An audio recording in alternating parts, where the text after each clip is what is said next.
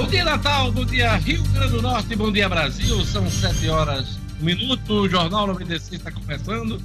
Hoje, sexta-feira, 17 de julho de 2020. A gente termina a semana sem ver a aprovação da reforma da Previdência Estadual aqui no Rio Grande do Norte pela Assembleia Legislativa. A votação foi adiada para terça-feira. Marcos Alexandre, bom dia. Bom dia, Diógenes. Bom dia aos amigos e ouvintes do Jornal 96. Votação emperrada na Assembleia Legislativa. Não houve acordo né, de, entre os deputados. O governo não conseguiu arregimentar sua bancada para conseguir os 15 votos necessários é, para aprovação da proposta de emenda constitucional que institui as mudanças no sistema de aposentadoria do Rio Grande do Norte. E, como você disse, a votação ficou adiada para terça-feira que vem. A conferir, inclusive daqui a pouco aqui no Jornal 96. Fechamento definitivo de empresas pela pandemia deve afetar quase 45 mil empreendimentos no Rio Grande do Norte. Luciano Gleiber, bom dia.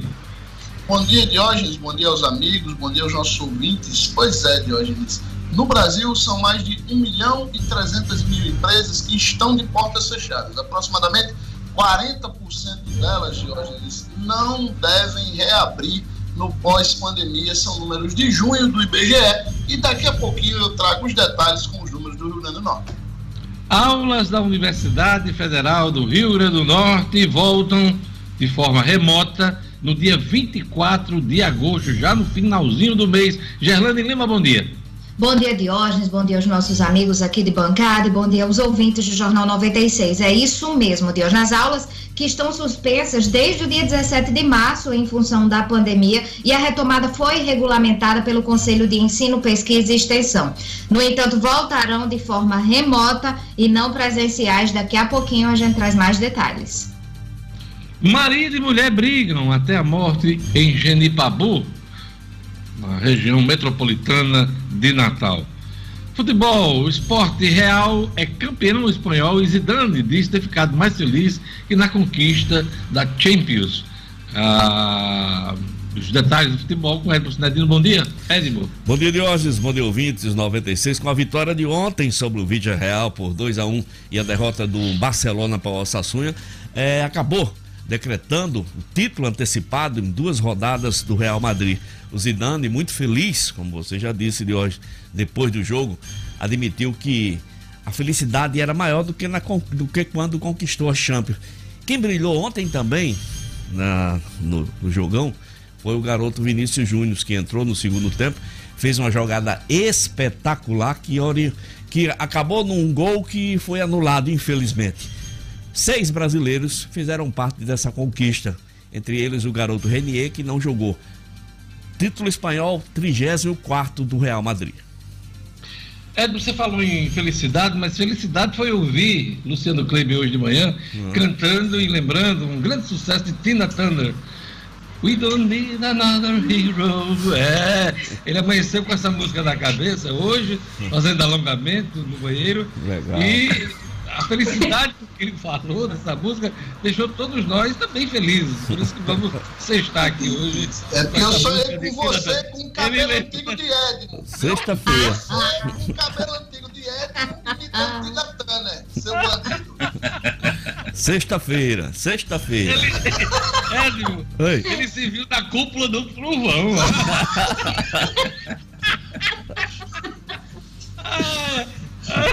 Marcos Alexandre, Agora é um grande sucesso, né, Marcos Alexandre? Da Tina Turner, né? É, a música muito boa. Luciano tem bom gosto aí, musical, para fazer os alongamentos dele logo cedo. Começou bem a sexta-feira. Já já o que é que eu vou alongar para vocês dois. Menino? Calma, ei, pera, vou fazer um macaquinho. Preserva? Né? Vou fazer um macaquinho. E preserva, Luciano. Macaquinho. Macaquinho. Como é que é? Macaquinho. E tem com quem me paga e não me deve nada.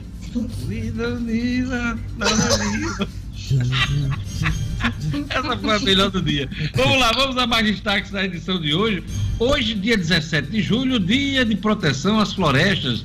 Dia do Curupira. Pois é, Curupira, conhecido como protetor das florestas. Ah, queria mandar um abraço especial para o jornalista Tássio Cavalcante, Um abraço para Bruno Oliveira, do Banco Safra. É, o Bruno fez aniversário ontem e o Tassi está fazendo aniversário hoje. E amanhã, aniversário da Camila Daniele Lima, psicóloga, e a gente manda aquele abraço especial. O Jornal 96 está começando. Vamos a mais destaques da edição de hoje.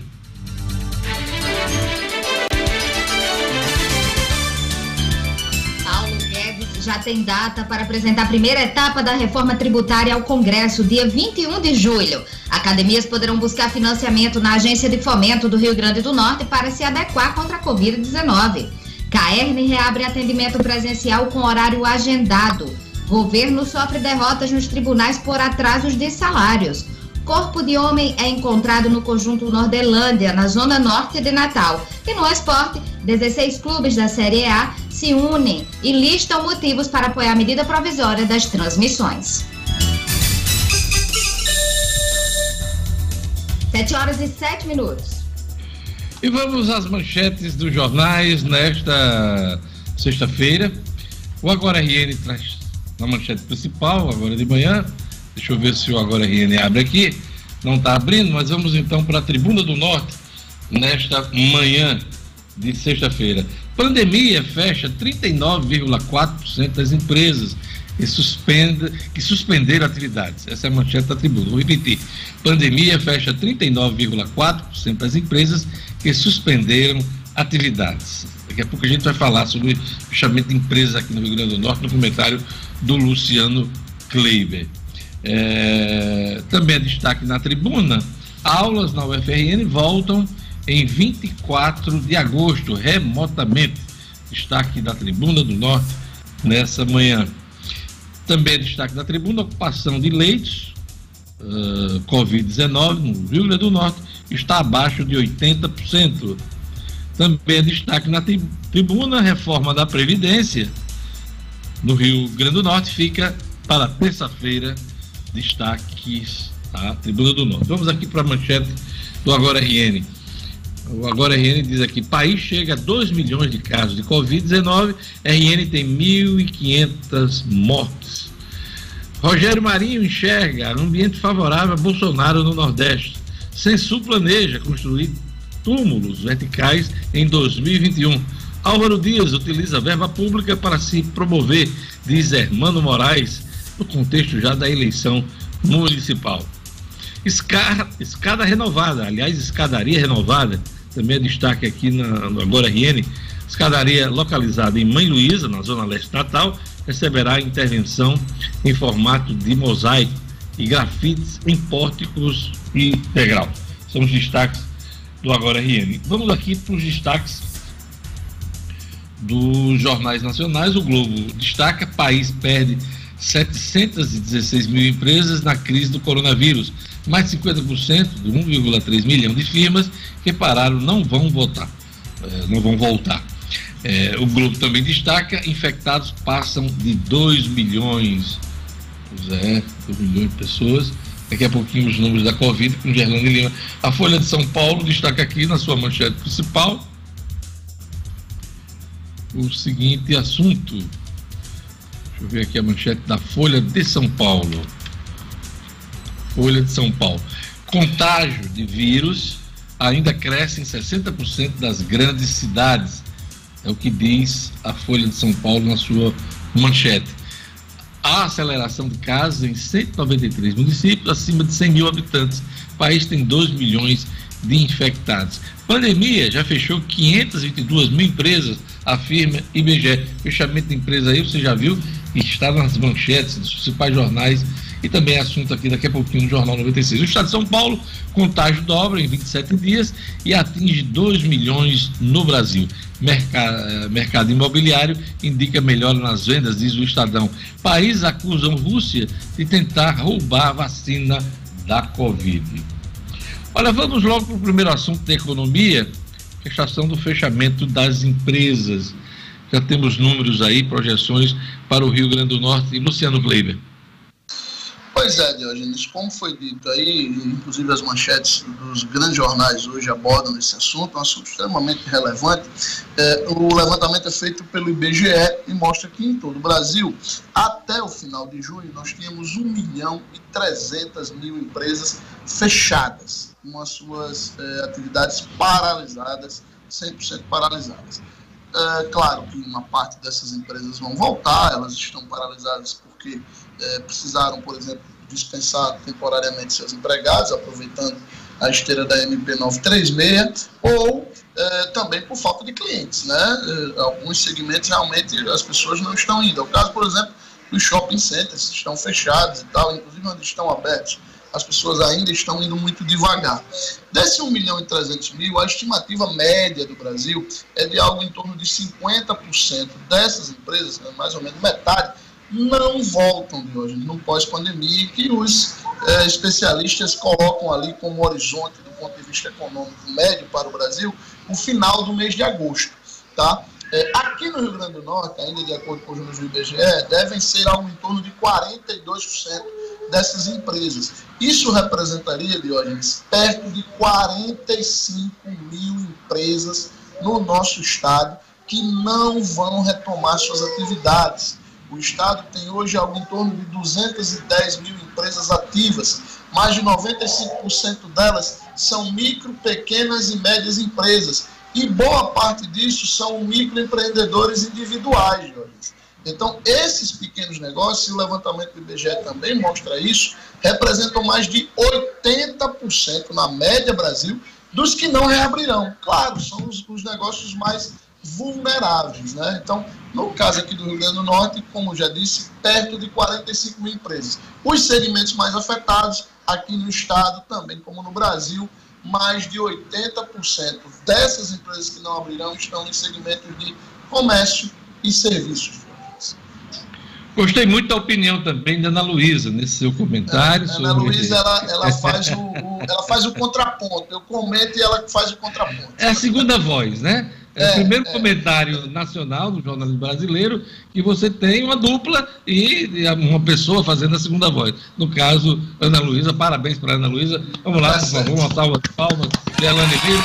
Espero que ela não se empolgue muito nesses comentários. Ela, ela já está empolgada. Já, já, é já, ela já está já. empolgada. Semana termina com a reforma da Previdência emperrada. Marcos Alexandre.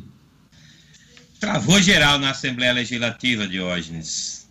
A, semana terminou, né, com a, começou com a expectativa de que a reforma da Previdência pudesse avançar, ser votada aí em primeiro turno, já que são necessários dois turnos, porque se trata de uma PEC, uma proposta de emenda constitucional, mas não houve votação nenhuma, nem ontem nem anteontem. O, a, o governo do estado não conseguiu os 15 votos necessários para aprovar a PEC, e com isso travou aí, os deputados governistas esvaziaram as sessões para não dar o quórum mínimo, que também é de 15, de 15 deputados, para sequer apreciar a, a reforma da Previdência. Com isso, a votação fica prorrogada, fica remarcada para terça-feira. O presidente Ezequiel Ferreira já marcou, já colocou na pauta de terça-feira que vem. O governo vai ter aí, portanto, final de semana e o início da semana que vem como dever de casa né, negociar esses 15 votos. Tá certo, Marcos, mas a gente volta para o mesmo problema da semana, para, aliás, da terça-feira, que a gente levantou esse assunto. Eu vou citar os nomes, e aí eu queria ter a opinião também de Luciano Kleiber. O governo só tem 13 votos. Precisa arrancar dois votos desse grupo aqui. Eu quero a opinião de vocês, quem vai né, ser convencido eu vou citar os nomes. Alisson Bezerra, do Solidariedade. Não, esse não muda. Não muda. Luciano. Não muda. Não muda. Gerlane, eu vou, eu vou, eu vou, poupar Gerlane desse. desse Obrigada. Desse, vou deixar a economia política, Gerlane Lima. Vamos lá. Coronel Azevedo, PSC. Não muda. Pode ser, eu acho que pode ser. Coronel Azevedo, eu acho que, eu não acho muda. pode ser. Eu voto que não muda. Não muda. Cristiane Dantas, do Solidariedade. Pode Coloca ser. em dúvida. Pode ser. Não, coloque em dúvida o quê? É sim pode ou não? Ser, pode ser, pode não, ser. Pode, pode ser. Pode Coloque ser. em dúvida a possibilidade. Sim ou não, Marcos Alexandre? É simples. Pode sim. Pode mudar sim. Tá bom. Galeno Torquato, do PSDB. Não acredito. Não muda. Getúlio Rego, do Democratas. Não. Não muda. Também não, não muda. muda. Também, também acho. Gustavo Carvalho, do PSDB. Pode ser. Também. Pode não ser. Muda. Pode Você coloca? Você coloca? Mas ele tem sido tão, tão, crítico, né, do governo tem, Fátima, tão tem, virulento. Mas ele, né? ele tem sido muito crítico com o governo Fátima, mas eu acho que, paradoxalmente, exatamente por isso, pode ser que ele tenha uma posição de, de, de, de fazer esse entendimento. Kelpis Lima, do Solidariedade. Não acredito. Não. De jeito nenhum, não. Esse aí, de jeito nenhum. E até tá, é pré-candidato, prefeito, né? Tem um discurso eleitoral político para ser mantido. Nelta Queiroz. Nelta Queiroz. Pode ser. É... Nelta Queiroz tem um canal de diálogo com o governo, pode ser que, que mude. Zé Dias. Não, esse não. não. Sandro Pimentel, esse já disse que não, inclusive aqui do Jornal 96. Não muda. E Tomba Farias, do PSDB. Não muda. Esse está muito magoado com Fátima, mágoas pessoais com Fátima. Luciano, você então deixou aqui em aberto Coronel Quatro. Azevedo. Quatro. Calma, deixa eu repetir. Coronel Azevedo, Cristiane Dantas, Gustavo. Nelter e Gustavo. Gustavo. Aí, Marcos, quatro, deixou... para mim, saem os dois. Marcos, você deixou quem aberto? Me lembra Cristiane aqui. Dantas e Nelta Queiroz, só dois. É, só dois? É, é, é, é Luciano a, a minha margem é mais, a minha margem é mais confortável, né? Pois é. A minha está restrita. O governo aí, na o minha opinião. O problema é esse aqui. Daqui para terça-feira, quarta, quem vai ser convencido, né? para votar a favor da reforma a da política a política Jorge, é a arte da conversa né? De convencimento né? Do, da, Menino, da é argumentação tá filósofo hoje pelo amor de Deus baixou o espírito de, de Tina Turner nele. A cúpula do trovão tá me inspirando aqui a cúpula tô pegando alguma inspiração aqui. Ah, mas, ela mas só de... não de nada ela está acompanhando a votação. Só aprendendo com vocês. Só é. acompanhando. Mas, Diógenes, o fato, o fato é que vai ser uma tarefa árdua para o governo aí conseguir mais esses dois votos. Parece, a princípio, uma coisa simples, né? Dois votos. Mas, assim, pelos posicionamentos que a gente tem acompanhado, o governo vai ter realmente muita, muita dificuldade. Mas o governo, você até já lembrou essa semana aqui, o governo sempre é forte o chamado partido do governo, qualquer que seja o governo, sempre tem muita força no legislativo. Então... Uma pergunta essa semana, Luciano, você é, saiu mais cedo no dia, é o seguinte, eu não lembro, na história toda da crônica política aqui do Estado, o governo ter perdido uma votação importante na Assembleia Legislativa. Um projeto fundamental, principalmente do ponto de vista fiscal, eu nunca vi isso às vezes dificultam aquela negociação, está faltando, mas no final você tem, você tem a aprovação. Eu não lembro. Você lembra? Diógenes, eu estou eu, eu aqui buscando pela memória, eu, eu, me veio na cabeça a votação do, do novo PROAD, que ainda não era o PROED, tá certo? Que, que está em vigor hoje, mas o novo PROAD no final do governo Rosalba. Eu acho que essa votação que o governo queria era uma votação muito importante para o governo do ponto de vista fiscal para fechar o ano. E ele queria mexer aí no, nos números do PROAD. É, com, é, era quase um modelo, é um modelo bem parecido com o PROED, mas não era o PROED. O PROED troca a desoneração fiscal pelo, pela, pelo, pela renúncia fiscal. Né? É, o Pro, esse PROAD do final do governo Rosalba, eu tenho impressão que ela perdeu, e inclusive isso foi destacado pela imprensa na época, que era uma das primeiras derrotas da história nesse ponto de vista fiscal. Você tem razão. É, tudo bem, você está trazendo aí um, um, né, um projeto específico, mas só que esse, no caso da reforma da Previdência, ele mexe com o Estado todo, porque mexe com a questão de repasses constitucionais. Né? A gente vai ficar sem adequação da reforma da Previdência? O Estado vai correr o risco de de ver suspenso o, o repasse da Constituição. Diógenes é mais do que, é mais do que isso, viu, Diógenes? Esse aí, como todos nós sabemos, é o, é o impacto mais imediato, né? Que vai ser sentido agora no final de julho, no final de agosto. Chegando Mas até a ser burocrático, né? Isso. Agora, a reforma da Previdência, ela é importante para os próximos anos do Estado, para, os próximos, para a sobrevivência fiscal e financeira, veja bem, fiscal e financeira do Estado do Rio Grande do Norte. O Estado do Rio Grande do Norte tem hoje uma média de 150 milhões de reais por mês de déficit na sua previdência. E não dá para se sustentar dessa forma. Não dá, simplesmente não dá. Nereu Linhares, que é o presidente do IPERN, um estudioso técnico, hoje ocupa a presença do, do IPERN, mas entende de previdência estadual. Diz que o equilíbrio, se tudo for feito bonitinho, direitinho ao longo dos anos, só lá para 2040 nós teremos um equilíbrio na, no nosso sistema de previdência estadual. E tem um detalhe: a gente está discutindo uma reforma, serão necessárias várias. Termina o governo Fátima, venha quem né, seja eleito, vai ter que fazer reforma também da Previdência. Outros ajustes terão que ser feitos. Essa é a realidade. Não vai ser só. Então, esse não é o, o reajuste definitivo, a reforma definitiva na Previdência do Estado. Marcos Alexandre. Jorge, só, só tem uma questão aí. É, é, na Assembleia, é, é assim, é, é, ponto pacífico de que a reforma da Previdência é necessária. O que está em discussão aí, que está emperrando a votação, é que o grupo de oposição quer a votação presencial, com a participação da sociedade, das entidades, de órgãos representativos, enquanto a, a, a bancada governista quer a votação virtual né? E aí os deputados de oposição consideram que isso obstrui aí a discussão, o debate que é necessário para uma matéria tão importante, com essa, toda essa importância aí que vocês estão comentando. Mas, mas, mas, esse público que vai, presencial, ele vai votar? Ele vai estar lá dentro? Ele não vota, mas ele pressiona, ele sugere, ele propõe. E principalmente é, é, pode mudar alguns votos aí, dependendo, dependendo do tipo de pressão que for feita então, Jorge, é aquela questão do jogo político.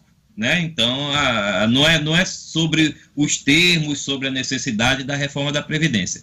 A discussão está girando em torno dessa votação, porque os deputados, claro, de oposição, querem dificultar, querem né, criar algumas dificuldades para o governo. Tem questão eleitoral no jogo também, né? de criar desgaste para a governadora, desgaste para quem apoia a reforma. É, tem um jogo eleitoral desse ano aí, é pesando o... também nessa questão. Não tem, não é tem o... dúvida. É o jogo jogado. A Assembleia é uma casa política, né? Isso aí, esse tipo de coisa é inerente em qualquer governo, em qualquer legislatura. Nunca vai mudar. Isso aí, né? Vai ter sempre a oposição tentando, tentando fazer o barulho dela e, e o governo tentando defender suas bandeiras. É, mas realmente está tá se esgotando o prazo. É, quem dera que essa discussão, viu, Luciano e Marcos, que essa discussão em torno de presencial virtual resultasse numa economia grande esse ano. Uma redução do déficit, do déficit é, previdenciário. Que, assim, olha, se for virtual, a economia é tanto. Se for presencial, é, é maior, é o dobro. Aí era beleza. Aí a gente podia né, raciocinar que, peraí, isso é fundamental para a reforma mas é uma coisa periférica. Tá? Chegou numa situação que não há mais o que negociar. Pelo menos não é o que o governo apresenta aí. É votar, é sim ou não. Não tem prazo acabando. Essa, essa é. No mês seguinte. Essa é outra grande.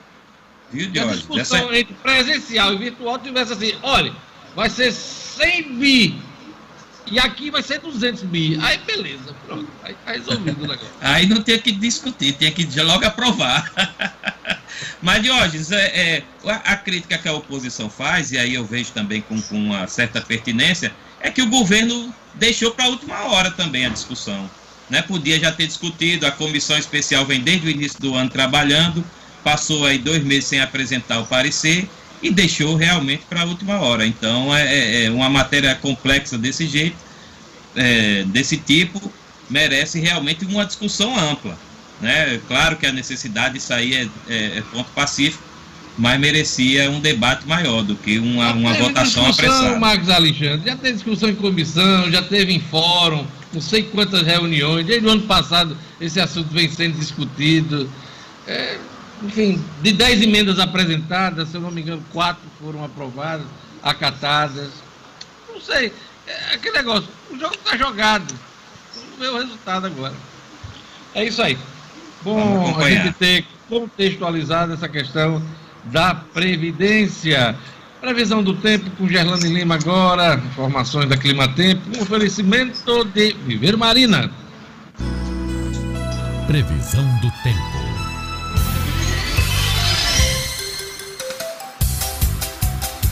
Em Natal, a sexta-feira amanhece com sol, mas a previsão é de nuvens durante o dia e a noite. A mínima é de 23 e a máxima de 30 graus. Em Pendências, a sexta-feira de sol também, com aumento de nuvens pela manhã e pancadas de chuva à tarde e à noite. A mínima fica nos 24 e a máxima chega aos 32 graus. Em Lages Pintadas, previsão de sol entre nuvens com chuvas à tarde e à noite. A mínima na madrugada foi de 24 e a máxima fica nos 31 graus. E em Luiz Gomes, a sexta-feira de sol, com possibilidade de chuvas agora pela manhã. Mínima de 24 e máxima de 32 graus. 7 horas e 27 minutos. Aquele recado do Viveiro Marina para você, último mês da promoção com 50% de desconto em todas as plantas. Se você tem seu projeto de paisagismo para executar nas próximas semanas, no próximo mês, corra para você ainda ter direito a esse desconto 50% em todas as plantas. Viveiro Marina, grife do paisagismo.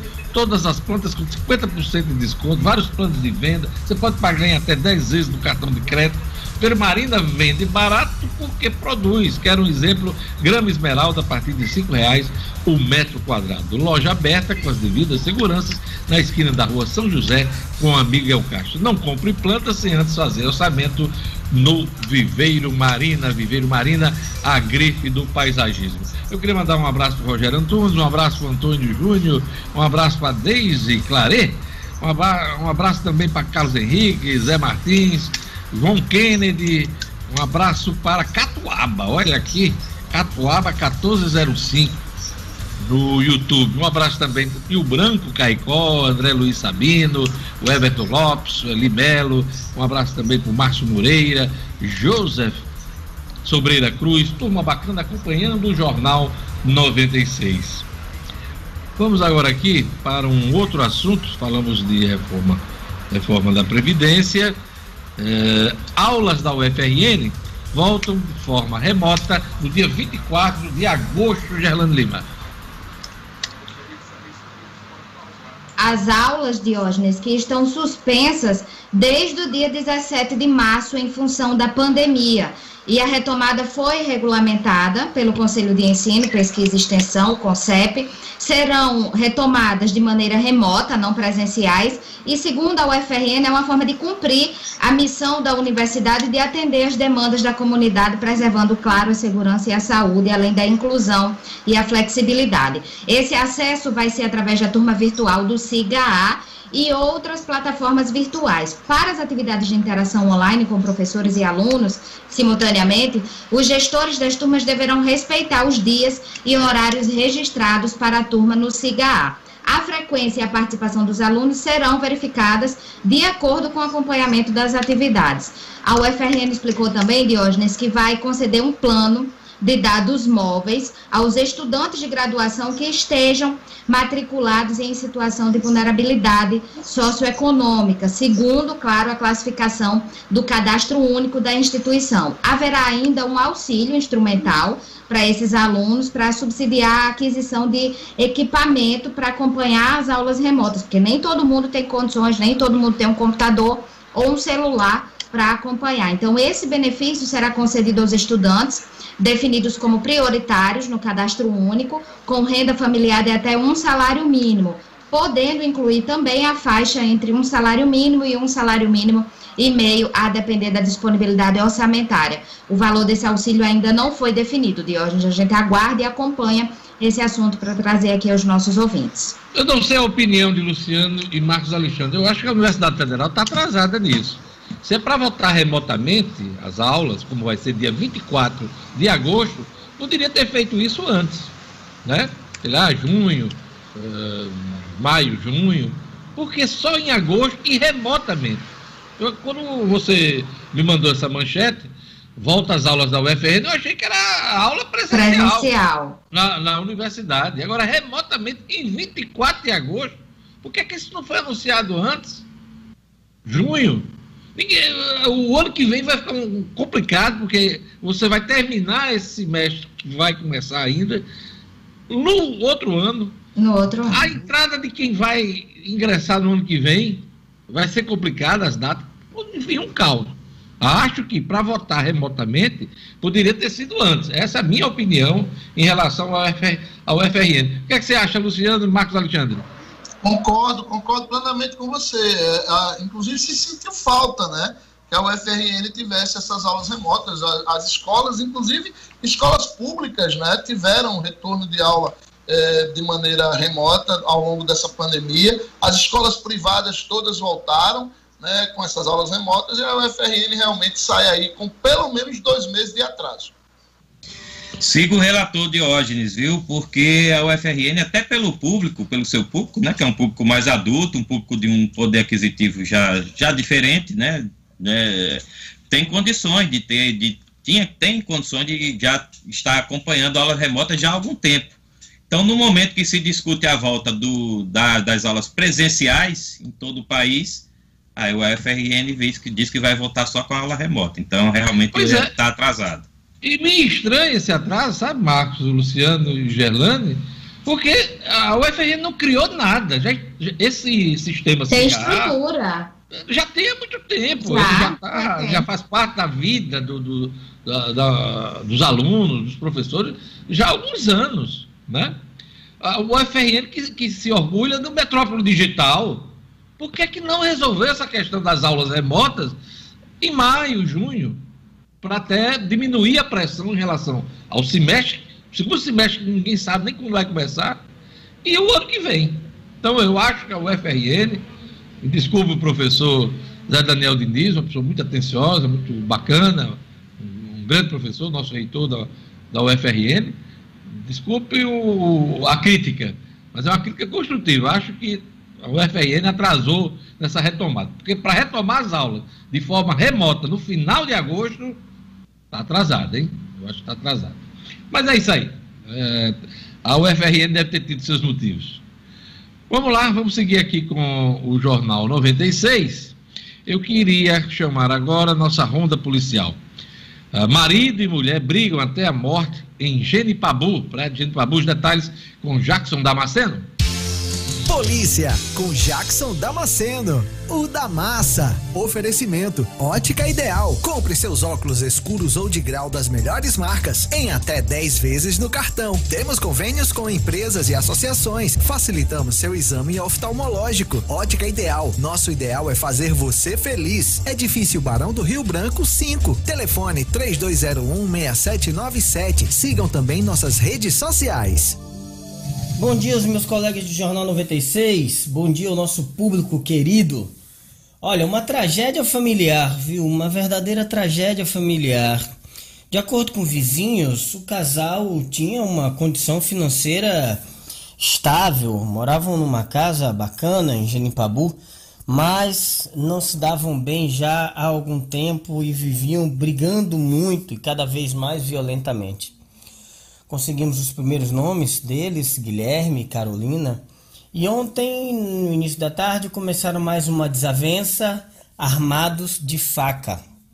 Pra vocês terem uma ideia da violência das brigas que eles tinham. Ontem vieram às vias de fato, brigaram fisicamente e ambos se agrediram com facas. E os dois acabaram morrendo por conta da briga. O homem morreu na hora, o corpo tombou ali mesmo na calçada de casa. E a senhora, ele tinha 61 anos, e a senhora de 48 foi socorrida em estado grave e também não resistiu. O caso vai ser investigado pela delegacia de Extremóis, né, cidade ao qual pertence a praia de Genipabu. Fica aqui o lamento por uma história tão triste, tão violenta desse casal. É isso aí, lamentável, mais um, um problema passional que acabou em tragédia. Corpo de homem encontrado no conjunto Nordelândia, zona norte de Natal. O corpo do homem foi encontrado no fim da tarde, início da noite, no conjunto Nordelândia, na zona norte de Natal. Ele estava sem identificação, o corpo despido da cintura para baixo, o homem amarrado com as mãos para trás, num claro sinal de execução, e o corpo crivado de balas, principalmente na região superior, na região da cabeça. A Polícia Civil esteve no local, divisão de homicídios, da divisão de homicídios e proteção à pessoa para os primeiros as primeiras investigações, a tomada dos primeiros vestígios, depoimentos e é quem vai cuidar do caso. Por enquanto, ninguém sabe informar quem teria cometido o crime. O caso aconteceu numa área de Matagal, mais um crime de homicídio para a Polícia do Rio Grande do Norte investigar. É a última notícia desta sexta-feira. A todos um ótimo final de semana, abençoado, principalmente com muita saúde. Eu volto na segunda. Até lá, se Deus quiser. Jornal 96. 7 horas e 37 minutos. Olha, a gente abre espaço aqui para o nosso ouvinte também, claro, nos ajudar a levar a informação de forma correta. O Tiago Dias está dizendo aqui, amigo, já voltamos na UFRN de forma experimental desde junho. Semestre suplementar, ele explica aqui que as aulas é, são de caráter optativo, mas desde junho tem aula. Inclusive tem um ouvinte também que se junta aqui, o Clebão Silva, semestre vai voltar em agosto, é o que foi suspenso em 2020, é, do semestre agora, né, do ano. A universidade está em aulas remotas desde junho. Nós estamos aqui comentando, peraí, calma. Nós estamos comentando em cima da informação oficial da universidade de retomada do semestre no dia 24 de agosto de forma remota. Continuo com a mesma, mesma opinião que eu tinha. Essa retomada não em caráter experimental, deveria ter ocorrido ali em maio, junho, né? Como por algumas matérias, opção dos estudantes, começou em junho. Então, mantenho a mesma crítica. Com toda a estrutura tecnológica hoje que a universidade tem, ela poderia ter reiniciado o semestre 2020.1 mais cedo e não no final de agosto, como está previsto aqui, essa informação oficial da Universidade Federal do Rio Grande do Norte. Gerlândia. Só isso mesmo, Diógenes, que você já reforçou. Eu também recebi mensagem aqui de um ouvinte dizendo que já estava tendo aula, mas não de maneira oficial. E é exatamente isso que você acabou de reforçar. A gente está aqui trazendo a notícia oficial da UFRN. E é isso que vale. Pois é, porque o, o Tiago Dias, além de dar as informações que a gente agradece, ele, ele ainda provoca. Pesquisem antes de falar. Não, a gente está informando o que foi divulgado pela Universidade Federal do Rio Grande do Norte oficialmente, a retomada do semestre letivo. Quem tá, precisa fazer pesquisa nenhuma, é só acompanhar as informações da própria universidade, coisa que a gente faz o tempo todo, viu? Em entrevistas. Mesmo, semanas atrás eu entrevistei o reitor Daniel Diniz, reitor de, de FRN também, e ninguém tinha trazido a informação de que houve retomada de aulas, não. Como o Tiago Dias fala, de forma experimental, a partir de junho, né, desde junho, algumas aulas foram retomadas de forma opcional. Marcos Alexandre. Jorge, é, isso inclusive, essa, essa posição sua e de Gelane corrobora aqui com o depoimento também de um amigo, Walter Antunes, que é estudante da UFRN, né, amigo nosso, é, é primo de Luciano também, e ele, ele, é estudante e diz que abriu um baixíssimo número de aulas online, com adesão de poucos professores, né, para um semestre aí de dois meses apenas, semestre 2020.3. Então, é, é, essa situação aí mesmo. As aulas não voltaram na sua normalidade, né, essa informação oficial da, da UFRN, que a gente acabou de passar por ouvinte, e a UFRN, assim, a gente deixa essa crítica realmente construtiva, de que, no mínimo, perdeu uma oportunidade de inovar. A UFRN, que tem um Instituto de Metrópole Digital, que a gente cansa de elogiar aqui, porque é merecido, mas perdeu uma uma oportunidade, no mínimo, de inovar aí nessa questão das aulas. Mesmo assim, agradeço demais as informações do Tiago Dias, do Clebão Silva e de todos aqueles que participaram eh, dessa discussão. E que bom que o ano letivo vai ser retomado na Universidade Federal do Rio Grande do Norte, final de agosto, mesmo que remotamente. Por enquanto, aulas experimentais, opcionais. A gente vai para um rápido intervalo, daqui a pouquinho a gente volta com o Jornal 96.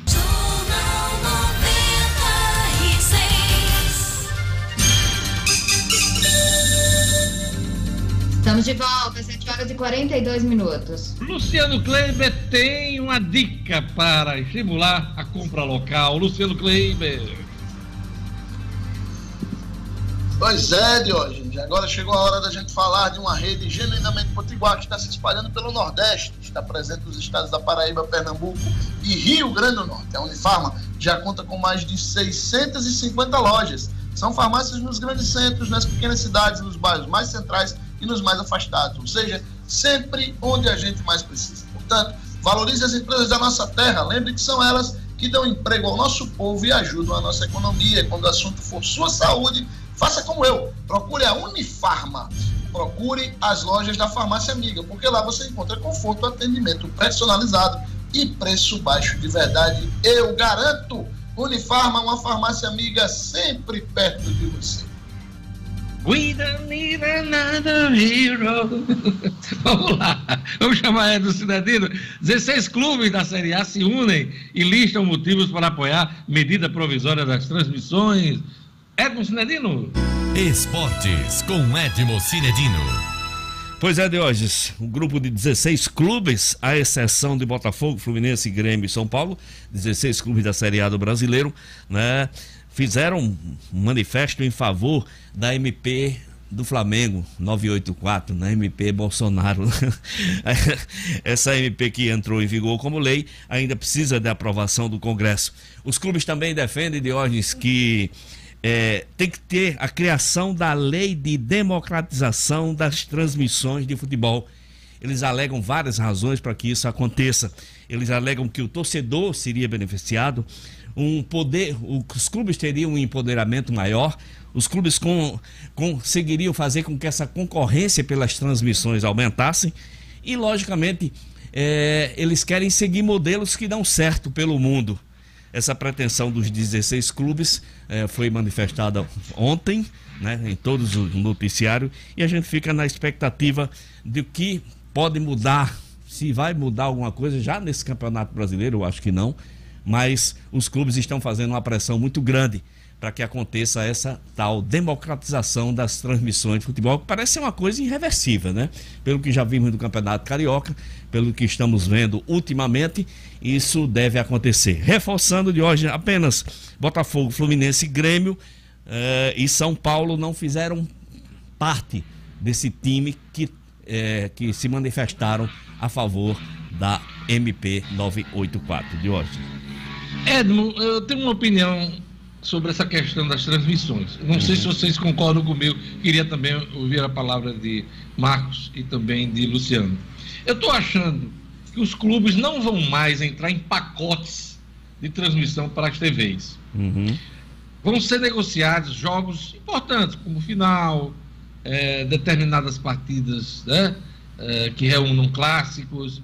Eu acho que essa essa negociação com as televisões, elas vão se dar por jogo. Para os demais jogos dos campeonatos, eu tenho a impressão que cada clube vai criar sua estrutura e levar as suas transmissões do seu jeito para os, os torcedores fiéis, aqueles que, inclusive, vão pagar uma mensalidade para poder bancar essas, essas transmissões. O que eu estou achando é isso, porque o que é estava acontecendo até um dia desse?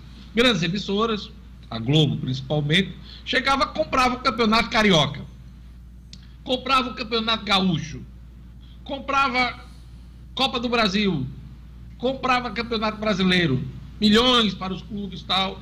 Inclusive começou vendendo, inclusive, Clube dos 13, você lembra disso também, né? Uhum. Eu acho que é, está havendo uma quebra de monopólio das transmissões de TV. E acredito que, eh, por exemplo, um Flamengo, um Corinthians, um Palmeiras, não vai, de, não vai deixar de negociar com uma Globo, com SBT, sei lá, Record, com o Esporte Brasil. Não, eu acho que vai, vai continuar negociando, mas determinados produtos, determinadas datas. E a competição toda, que antes estava amarrada, vide o Campeonato Carioca, que o contrato, inclusive, foi suspenso. Esse sim, esse pacote, eu acho que os clubes vão vão deixar de lado. É, é o que eu estou sentindo. Eu queria a opinião do, dos meninos sobre o, sobre, sobre o assunto. Uh, Marcos. Diógenes, é, esse, essa situação aí que foi precipitada sorrateiramente pelo Flamengo e pelo presidente Jair Bolsonaro para prejudicar a Globo, prejudicou num primeiro momento, mas é um processo que já seria deflagrado é, inevitavelmente, a meu ver. A, a própria Globo aproveitou-se né, dessa situação para se livrar do, de um pacote que para a própria Globo era deficitário a Globo tem contrato até 2024 para o Campeonato Carioca, excluindo o Flamengo, né, que não, não tinha nada fechado, e, e, preferiu também assumir esse prejuízo agora momentâneo e tirar, e tirar o, o contrato deficitário que tinha daqui para frente. Claro, isso, isso, isso, vai, isso vai se acomodar, os interesses dos clubes, das TVs. Eu acho apenas que foi deflagrado assim de forma negativa, errada, né, pelo Flamengo por conta de uma conveniência momentânea, mas apenas precipitou o que já iria acontecer. Luciano. Eu concordo plenamente com tudo que você disse, hoje. Apenas vai ser uma, uma, uma, coisa gradual, claro. Os clubes maiores vão montando, já tem, né? Os maiores já têm suas estruturas. Os menores vão montando aos poucos. Aqui, trazendo para a nossa realidade, por exemplo, o América é quem trabalha, não pode me corrigir se eu estiver errado, o América é quem trabalha mais tempo com a sua TV América, né? Eles já, já, já fizeram várias transmissões, não necessariamente ao vivo, mas de eventos e tal, colocando depois no site do América. Já. Então, eu acho que isso é, uma, é um, um processo irreversível. E digo mais, viu? Ele será muito melhor para nós, torcedores. Por quê? Porque a gente vivia, e Edmo sempre foi crítico aqui, eu sou testemunha, a gente vivia refém dos horários da Rede Globo. A Rede Globo muitas vezes comprou campeonato simplesmente para não passar. Para não tá passar. Tá certo? Ele simplesmente não transmitiu os jogos. É essa realidade que eu acho que vai acabar, sabe, Luciano? Isso, exatamente. E aí o que, que vai acontecer? É, o, antes a gente ficava, poxa, um jogo numa quarta-feira, às 21h30, é absurdo para qualquer trabalhador desse país. Quer dizer, o horário de futebol, Edmundo disse isso aqui várias vezes, nos bons tempos, era 19 horas quando era no meio da semana. Exato. O jogo do, do final de semana, quando a, a temperatura permitir, por que não manter aquele horário das 11 da manhã que foi testado no brasileiro em alguns locais, em alguns momentos? Né? Se vai fazer à tarde, em vez de 5 da tarde, faz às 4. Né? Porque é, realmente o, o, o, os jogos no sábado, a Globo não transmitia jogos no sábado. Quer dizer, o torcedor ficava refém dos jogos só no domingo. Né? Então, quer dizer, eu acho que esse novo modelo vai ser bom para todo mundo. Pois é, rapidinho, Marcos Alexandre, você queria complementar o um negócio? Rapidinho. Só complementar que o Luciano está tocando num ponto interessante. Já a final agora da quarta-feira do Fla-Flu foi às nove da noite. Se fosse na Globo, não seria nunca. Seria nove e Vamos lá. Edmo. Pois é, Deus, é, o que o Luciano falou, os torcedores ganham com o fim dos apagões dos jogos, né? Desses horários absurdos que a gente tanto criticou. Agora, a minha preocupação é, com relação aos times menores do futebol do Brasil, que se encontrem maneiras de não prejudicá-los. Porque, por exemplo, só para só dar um exemplo agora que vai acontecer aqui em Natal, é, a, a Federação Norte-Grandense de Futebol já anunciou que ela vai transmitir os jogos. Mas peraí, como é que você vai transmitir os jogos? A federação vai transmitir os jogos e os clubes vão ganhar o que a mais com isso? Já não ganham absolutamente nada nesse campeonato. A federação está preocupada porque o clube vai cuidar da transmissão, ah. ela perde um pouco o controle. Pois poder. é, pois é. A gente está falando aqui de transmissão para os seus associados. Ah filiados, quem vai pagar lá pela transmissão, a, a, a, taxa que já paga pela internet, por algum produto que tem na internet. É isso que está se é, avizinhando. É, é isso que eu estou vislumbrando como solução para essa questão das transmissões.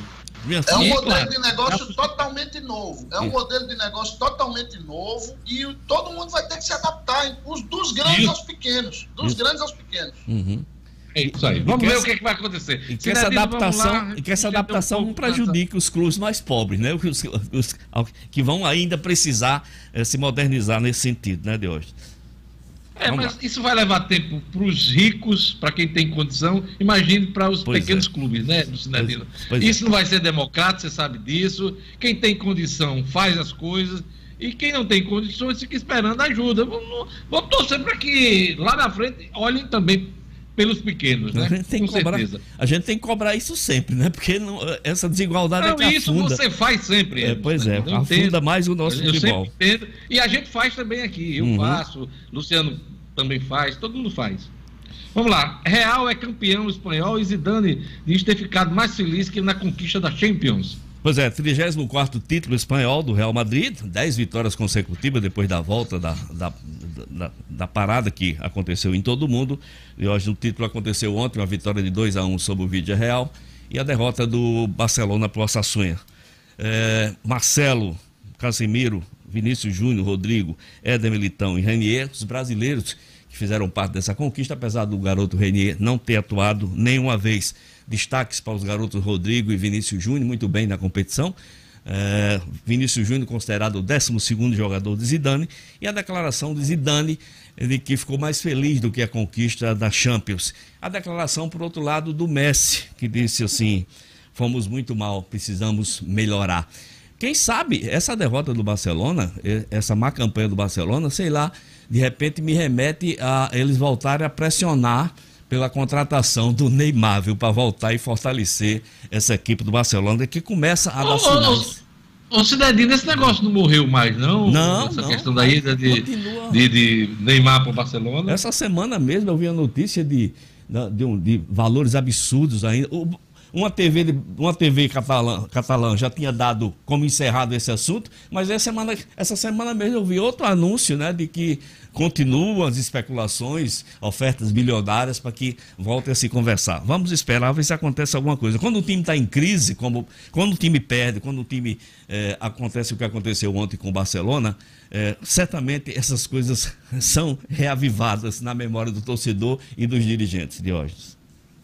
Para encerrar, Sinedino, o protocolo médico ainda não chegou aos clubes e nem nos profissionais da imprensa. Isso, rapidinho, precisa essa, é, é, esse protocolo médico precisa chegar a todos os clubes participantes. Eu me relaciono, eu estou falando com relação ao nosso campeonato potiguar, precisa chegar aos outros seis clubes, só ABC e a América fizeram, estão realizando esses protocolos. Essa também protocolo que chega aos profissionais de imprensa para que a gente saiba como se, né, como como proceder na hora de, das coberturas e a gente fica na expectativa de que isso possa acontecer o mais rápido possível por intermédio da federação e sua comissão e também né, governo do estado. Hoje, por conta da Covid-19, houve mudanças no regulamento do nosso campeonato, né?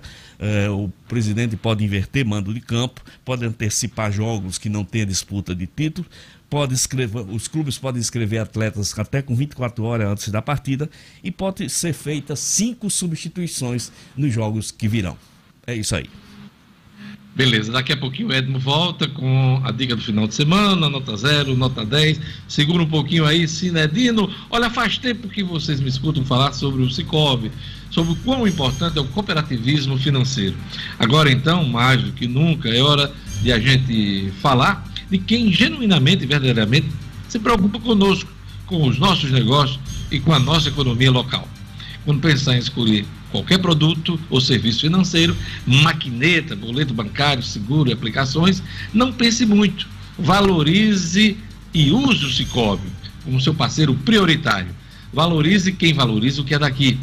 Na agência do Partage Norte Shopping, gerente é a Celiane no Portugal Center, Denivaldo, no Centro de Convivência da Universidade Federal do Rio Grande do Norte, é a DEIA. E na mais nova agência do Cicobi, ali na Bel Cabral, Nova Parnamirim, o gerente é o Galiza. Cicobi, não podemos dar as mãos, mas podemos juntos fazer a diferença. Vamos aqui para uma rodada final de informações antes da dica do final de semana, Vamos chamar agora Gerlane Lima.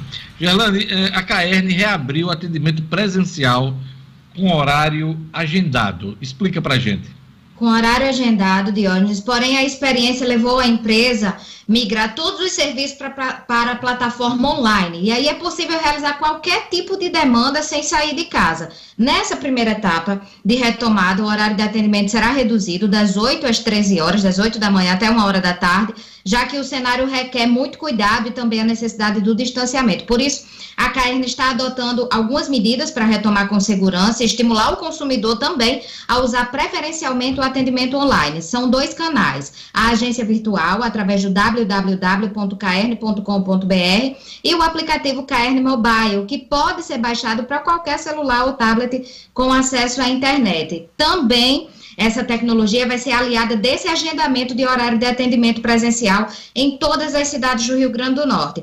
Esse serviço que antes estava disponível apenas aqui para Natal, já foi ampliado para todas as cidades que a CAERN tem escritório. Desde quarta-feira, já se pode acessar o endereço www.agendamento.caern.com.br ou no aplicativo. E vale lembrar, Diógenes, que cada agendamento será para um tipo de serviço. Caso o cliente tenha várias solicitações para fazer, é, necessidade de realizar mais de um agendamento com horários distintos, Diógenes. É isso aí, Gerlane Lima. Luciano Kleiber. Paulo Guedes já tem data para apresentar a primeira etapa da reforma tributária ao Congresso Nacional. A data é 21 de julho. E sinaliza que, nesse primeiro momento, não vai apresentar seu imposto sobre movimentação financeira digital. O pessoal desse, ele mesmo né, diz assim: ah, não tem essa história de imposto cheque, não. Imposto cheque nunca vai voltar. Claro, com certeza, ninguém está usando mais cheque. É raro se usar cheque hoje em dia. Aliás, me diga quem está usando cheque hoje em dia. É uma coisa fora de moda, de modê pessoas estão usando cada vez mais as maquinetas, usando cada vez mais o smartphone para fazer seus pagamentos. E vem aí pagamento via WhatsApp e sistema de pagamento.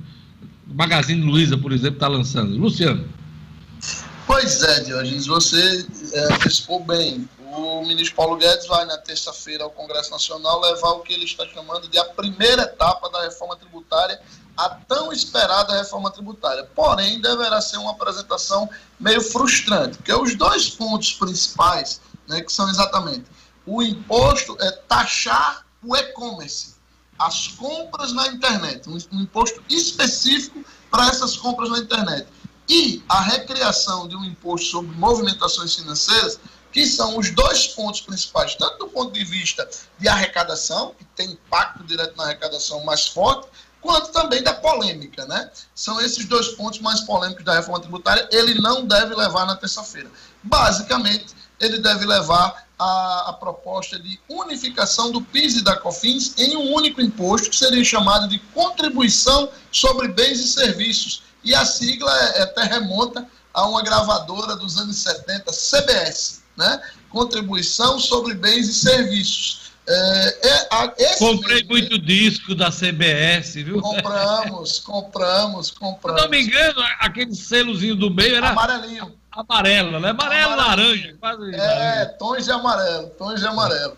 É, pois é, a CBS, mas mesmo ela, que deve ser apresentada, também precisa ser melhor detalhada, porque pelo que está posto hoje na imprensa, uh, hoje PIS e COFINS, eles variam uh, a sua alíquota de 4,5% a 9%, 8,9%, dependendo do segmento em que a empresa atua. Pois bem, a proposta é que esses, os ACBS, né, a contribuição sobre bens e serviços, seja um imposto único de 11% de ordens, ou seja, alguns segmentos teriam aumento de carga tributária. Quem paga aí entre 4,5%, 8%, 9% iria pagar 11. Então, o ministro vai detalhar isso e tentar explicar, tentar convencer os parlamentares de que isso não vai representar um aumento de impostos no Brasil. Vamos ver como é que ele se apresenta na terça-feira. Governo sofre derrotas nos tribunais por atraso de salários. Marcos Alexandre.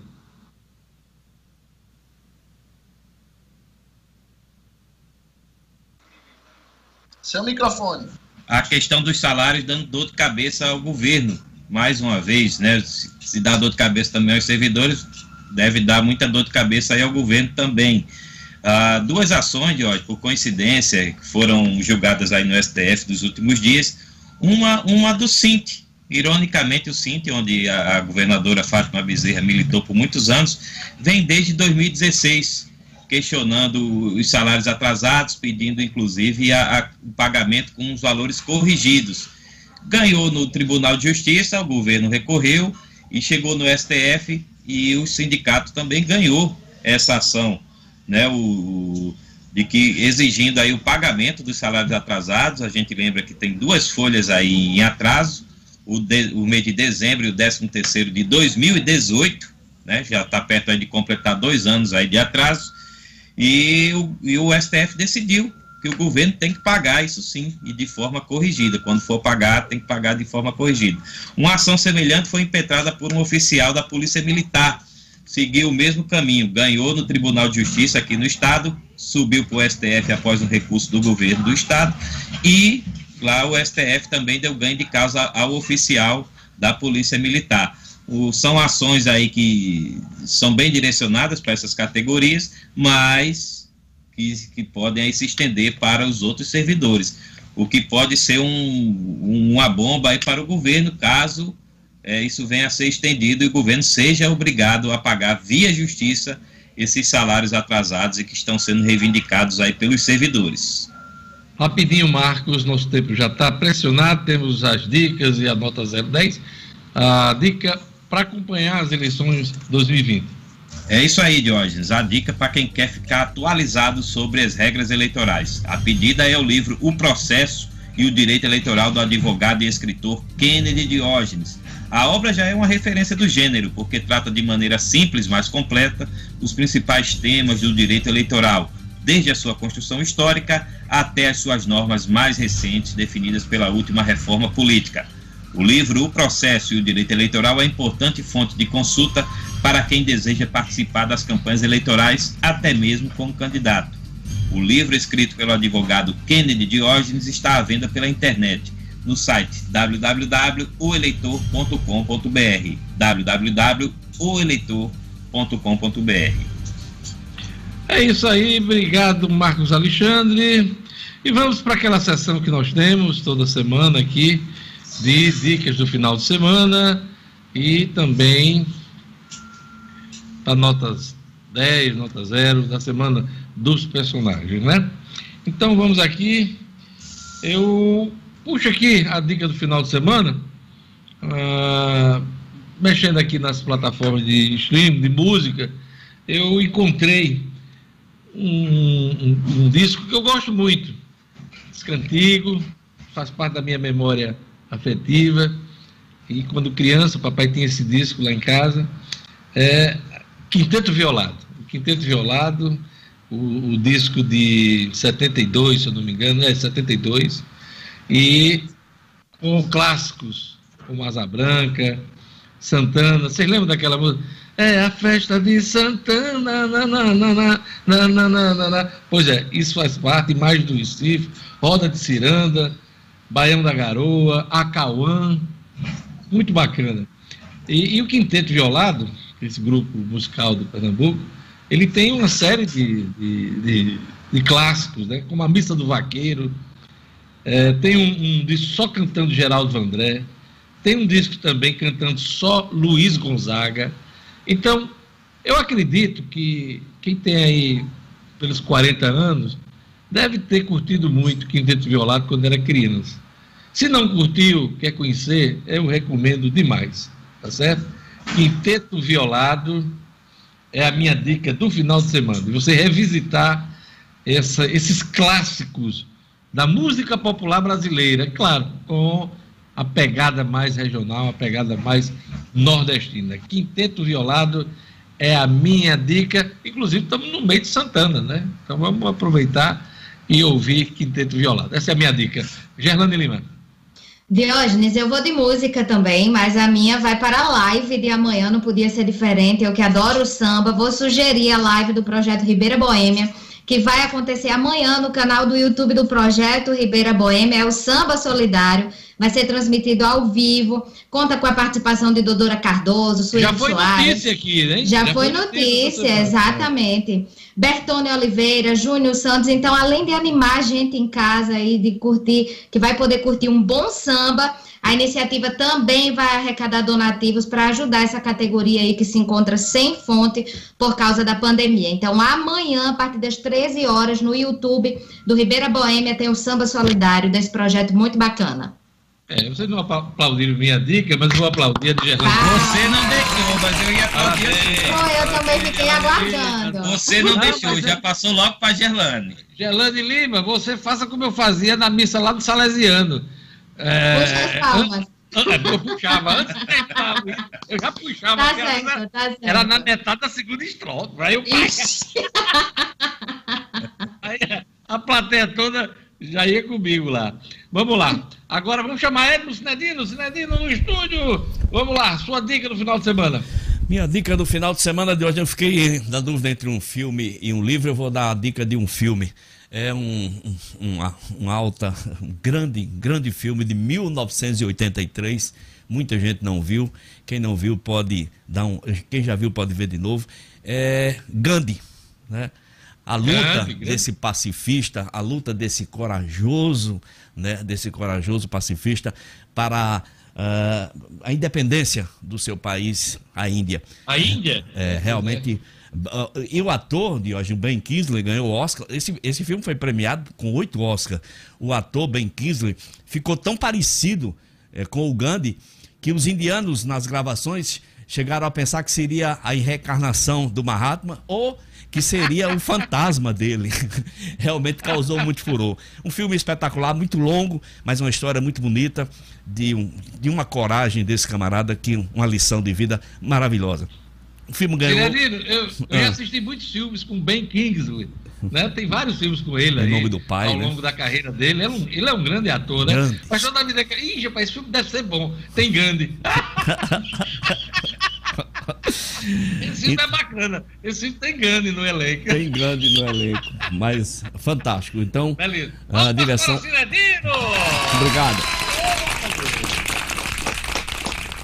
o Sinedino! Obrigado. Meu papel de Silvio Santos aqui, só eu que puxo as palmas. É, Silvio Santos está em alta. Ei, essa semana ficou, transmitiu nosso, nosso time essa semana. A merda. Vamos- Marcos Alexandre, vamos lá, meu querido. Jorge, minha dica vai estar aqui, inclusive, na minha mão. É o livro Fernando Pessoa, uma quase autobiografia. Cali, deixa eu bater palma aí. Esse... Livrão, não é? Não, Livrão. eu, eu tenho ele físico, li ele físico, Eu né? tenho ele físico aqui, o tijolinho. Eu não baixei, rapaz, no meu, no meu, na minha biblioteca virtual. Ele é muito bacana, muito bom. É muito bom o livro. Muito para quem, como eu, não tinha tantas informações assim, só informações superficiais sobre Fernando Pessoa, sobre a vida dele e a obra genial né, de um dos maiores poetas da língua portuguesa. Estou maravilhado realmente com o livro do José Paulo Cavalcante Filho, que é um advogado de Pernambuco, já foi ministro da Justiça, se eu não me engano, no governo de José Sarney. E é um livro muito bacana, muito detalhado, relativamente novo, porque é um livro de 2011, então ele atualiza muitas histórias, ele até contesta alguns dados de biógrafos históricos de Fernando Pessoa, tem muitos detalhes sobre a, sobre a vida, sobre a obra, algum, alguns paralelos com a, com a situação do Brasil na época, os dados históricos. Então é um livro muito bacana. Se eu não me engano, Marco, ele passou cinco anos fazendo a pesquisa desse livro, visitando inclusive os locais, ele esteve em, em vários locais onde Fernando Pessoa viveu, né? E este livro, que você está com ele na mão, me fez ir à casa de Fernando Pessoa numa das visitas que fiz a, a Portugal, a Lisboa. Esse mesmo livro seu me fez, eu acho que meses depois que eu terminei de ler o livro, eu, eu tive a oportunidade de ir a Lisboa e fui visitar a casa que ele morou, que terminou os dias dele lá e que hoje é um centro cultural eh, com o nome do poeta. Exato, Jorge. E você, você que já leu o livro percebe que ele descreve bem os ambientes em que a pessoa vivia, faz exatamente o paralelo hoje, até das lojas que, que Fernando Pessoa é, frequentava, ele diz, ah, hoje funciona uma loja tal, ah, essa loja deixou de existir, ou então essa loja existe até hoje, e vai dando, dando essas dicas também bacanas para quem, quem vai a Portugal, né, quem tem a oportunidade de ir a Lisboa, e, enfim, é um livro que eu recomendo bastante, estou terminando de ler ainda, acho que de hoje para amanhã eu termino, mas já posso recomendar porque realmente é um livro especial sobre a obra. Lá vai um spoiler, lá vai um spoiler. Ele morre no final, viu? Morre, morre. morre. em, 30 de novembro de 1935. Vou dar mais esse spoiler. Palmas para, para Marcos Alexandre. Vamos lá, Luciano Kleber. Os últimos serão os primeiros. Não, não Ma me Marcos... We don't need another hero. Marcos, a... Marcos Alexandre. Marcos Alexandre é, começa a sexta com Eu não tenho nada, não sou nada, não, não quero ser nada, mas a parte disso tem em mim todos os sonhos do mundo, né? Hum. Muito bem, Marcos Alexandre. Bom, Eu sou mais a do poeta fingindo. Eita, que finge ser dourador. Não ser dourador que deveria ser o Luciano Pessoa. Né? Luciano Pessoa, é. é. A, minha dica também é, a minha dica também é literária e aí é, é bem específica para nós que somos jornalistas, mas que com certeza causará interesse em todo tipo de leitor. É esse livro, Casper Libero.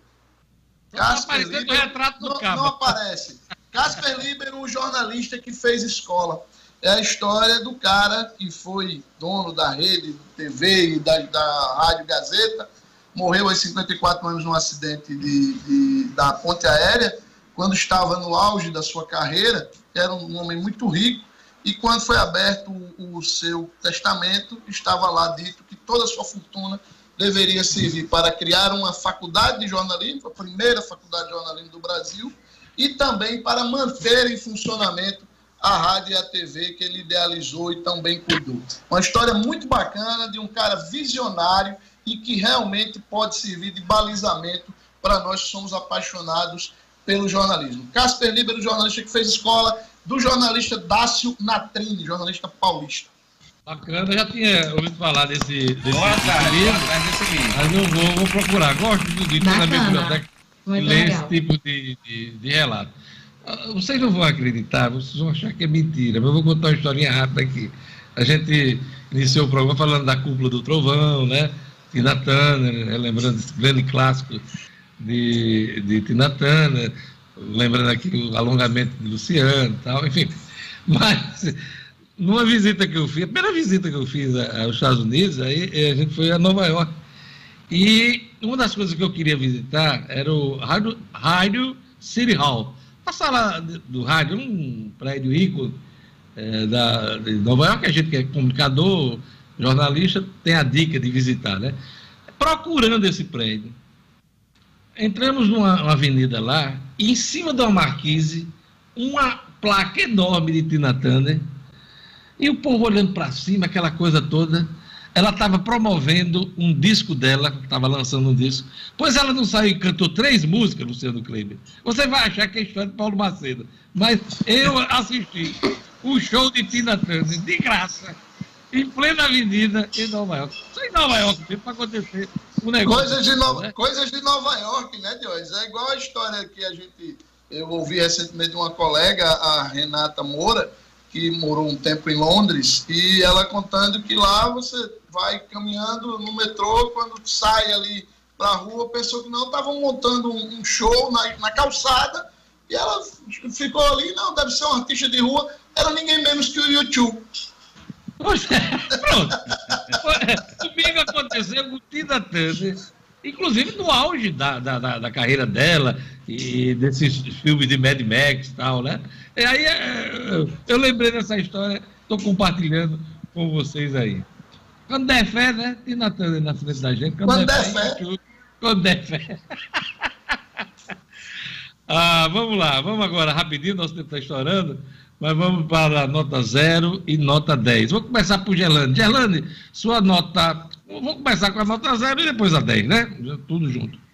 Tá bom, Diógenes, minha nota zero vai para o assunto que Luciano Kleber comentou ontem aqui no Jornal 96, para a Inframérica, para o governo, no caso que levou a Lufthansa a cargo deixar o aeroporto de São Gonçalo do Amaranto. Faltou incentivo, faltaram incentivos aí, então vai minha nota zero para a Lufthansa que agora vai operar no aeroporto de Pernambuco, Diógenes. Essa é minha nota zero. Rapidinho, a minha nota 10 vai para a redução do número de mortes provocadas pelo coronavírus aqui no estado seja pelo uso da ivermectina ou pelas ações de prevenção, o importante é que os números reduziram, é que a ocupação dos leitos também apresentam uma redução. Vai aí a minha nota 10.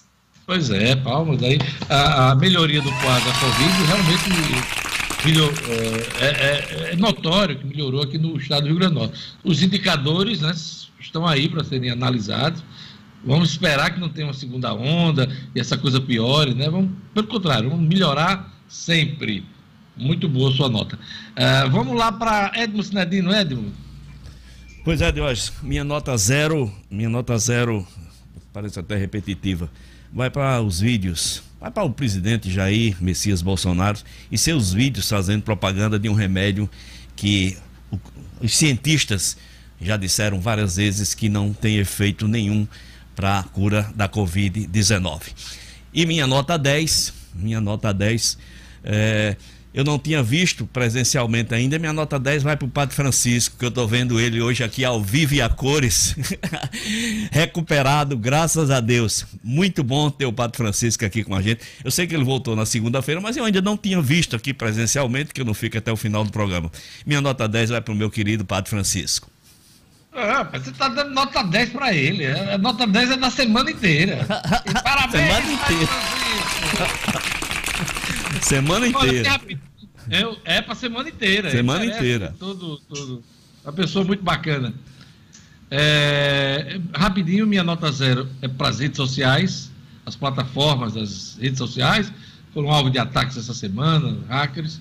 E mais uma vez a gente vê como a vida da gente está devassada, né? Nossos dados, nossas contas, nossos perfis dessas redes sociais servem a ação de todo tipo. E não há clareza do uso dessas, desses dados. Então, minha nota zero é, pela, é para a falta de transparência nas plataformas sociais, nas redes sociais. É uma realidade, ninguém foge disso, ninguém vai virar um ermitão, mas a, a vida da gente está exposta hoje, o bem e o mal, muito mais para o mal nas redes sociais e a gente não tem segurança nelas.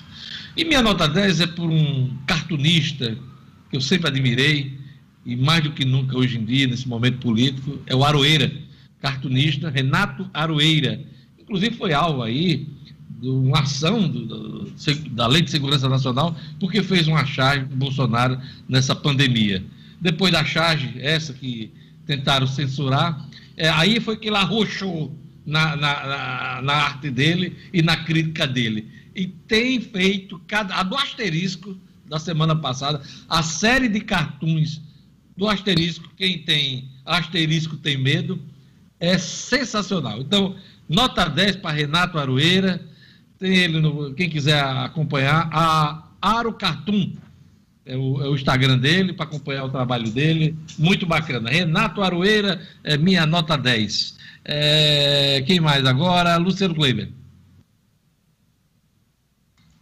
Diógenes, é, Diógenes, minha nota é, 10 é exatamente a mesma de Gerlane. É para a redução dos números da Covid no Rio Grande do Norte, nas principais cidades, uma queda média aí de 50% nos acumulados de uma semana, desde o finalzinho de junho para cá, o que mostra que a gente realmente começou a descer a ladeira e tomara que se consolide. E minha nota zero da semana vai para o Ministério Público, que tem mostrado, na minha opinião, uma postura nada republicana, é, excessivamente contestadora, indo a detalhes que nesse momento não cabe se discutir e provocando, inclusive, é, complicações de todo tipo é, no, no entendimento das pessoas do que está acontecendo. Eu lamento a postura do Ministério Público de não se somar a sociedade nesse esforço que é coletivo de enfrentamento a essa pandemia tão absurda que tem mexido tanto com a vida da gente. É isso aí. Marcos Alexandre Serra, nota 0 e nota 10. Vamos lá.